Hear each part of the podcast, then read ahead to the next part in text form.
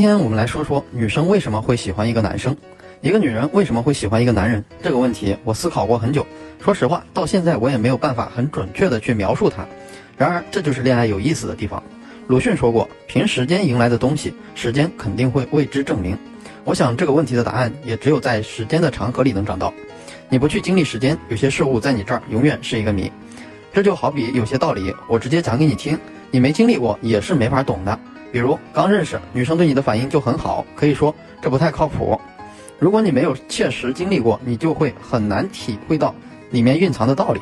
很多男人一看到女生反应很好，就会忘乎所以。但是现实总会给这样的男生上一课，之后这个女生对他的热情很快骤降，他可能被女生删了，也不知道为什么。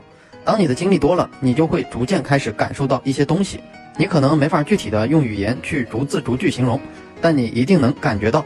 如果你把这个问题抛给女生，比如，对了，我要怎么做才能追求到你的闺蜜？喂，说说怎么样你会喜欢我？你到底喜欢什么样的男生？诸如此类，你得到的答复一般是：首先你要对他好，大方、温柔、上进、幽默，当然是要长得帅。我不喜欢太快，都不了解你等等。然而在现实里，你看到的画面可能是都说喜欢帅的他和隔壁班一个长得普通的男生在一起了。说要时间互相了解的他，却每天都去操场看一个从来没说过话的男生打球；说要男生大方温柔上进的他，和一个经常去网吧抽烟打游戏的小混混谈起了恋爱；说要对女生好的他，已经向各种男生派发了 N 张好人卡。所以，如果你经历过这些，你就会知道，大部分女生不清楚自己到底为什么会喜欢一个男生。大部分女生的正确操作是，只要当喜欢开始发生，一切困扰都不会是问题。任何问题也都毫无意义。给大家说个小小的专业点，弗洛伊德在《精神分析引论》里对女生的这种心理现象做了很详细的解释。大致来说，人都有意识、潜意识和无意识。意识就是可以直接感知的心理部分，无意识是无法感知的心理部分，潜意识是介于意识和无意识之间的心理部分。那么从女生的上述反应来看，她们对于为什么会喜欢男生的回答是意识的范畴。说喜欢好看的男生，却和长相普通的男生谈恋爱，是无意识的范畴；在操场看不认识却暗恋的男生打篮球，是潜意识的范畴。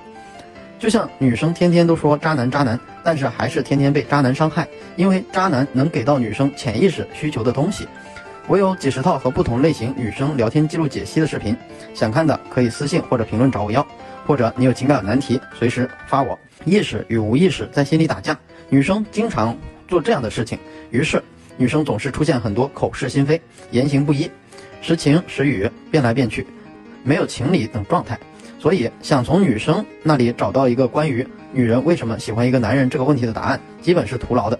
不过，还是会有很多男生喜欢向女生讨教情感问题，他们总认为从目标着手解决问题，大概是最佳路径。这就好比广告主为了把产品推广出去，喜欢从市场做消费者调研一样。但整个市场的营销学里，有个一直没有定论的问题，到底产品是要去迎合市场，还是引领市场？如果把男生比作产品，把女生比作市场，男生是要迎合女生，还是带领女生？很显然，男生向女生讨教情感的问题，相当于是根据市场调研的结果制定产品营销方案，属于迎合市场。然而，这很依赖于调研结果的可靠性。如果懂了。人的意识与无意识这种心理反应，又怎么可能以女生意识层面做出的回答作为调研依据呢？去制定能成功吸引他们的营销策略呢？所以在恋爱方面，男生只有懂得带领女生，才能真正赢得他们的喜欢。这里的带领，要以女生的无意识作为主线。我想很多男生都经历过这样的场景：带女生去吃麻辣火锅，女生说不要，吃不了辣。如果这种情况下，这个男生听了女生的建议，因此改吃披萨。